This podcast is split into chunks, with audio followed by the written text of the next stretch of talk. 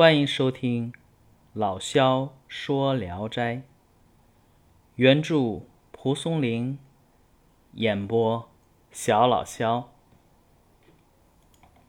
今天讲的这一篇啊，是个小短篇，名字叫《胡入平》。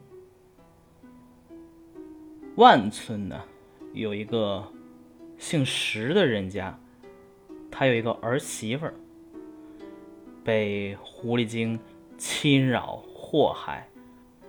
这儿媳妇呢，虽然很痛恨这个狐狸，但她只是一个凡人，也没办法把它除掉。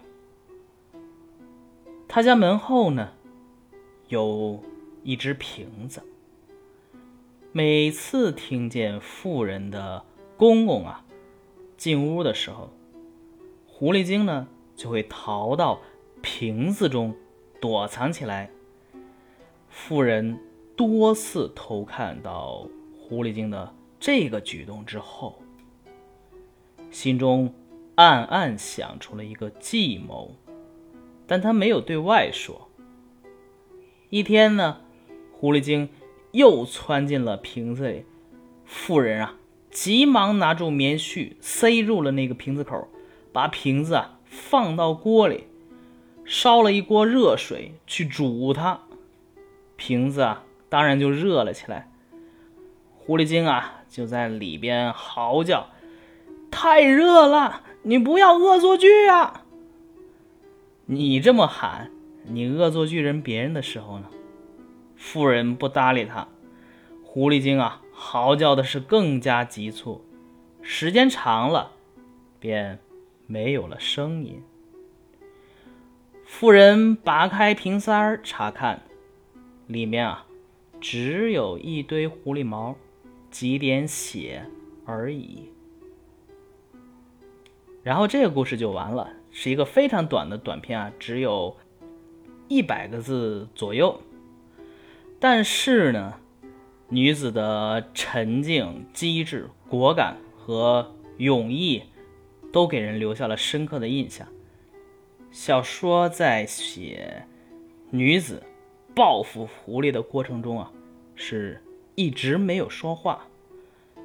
他开始设计这个想法的时候啊，腹窥之熟，暗记而不言，这是怕呀。自己的计谋泄露，等实施的时候呢，平热胡呼曰：“热甚，勿恶作剧。”父不语。这个时候不说话呢，是因为恨之入骨。我恨到你一定地步了，我懒得去搭理你。小说呀，最后写狐狸的结局，毛一堆。写数点而已，简洁鲜明，赞叹之情啊，溢于言表。其实啊，《聊斋志异》里边的角色，尤其是女性角色呀，除了呃寥寥几个，大部分来说，无论是女鬼也好啊，呃狐狸精也好啊，他们大部分都是正面的角色。这也是《聊斋》的特点啊，不像好多古典小说里边，就比方说《封神榜》吧，狐狸精那肯定是祸国殃民的存在，迷惑了纣王，怎么怎么样，怎么怎么样。但是啊，那狐狸精说白了其实是被女娲给派下去的，而且呀。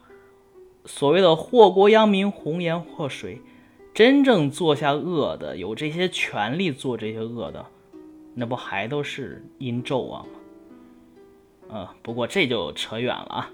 呃，可能是因为我现在在水池塘，因为这篇太短了，这么短的短片也就没必要来一个正儿八经的 ending 了。大家可以继续听下一篇。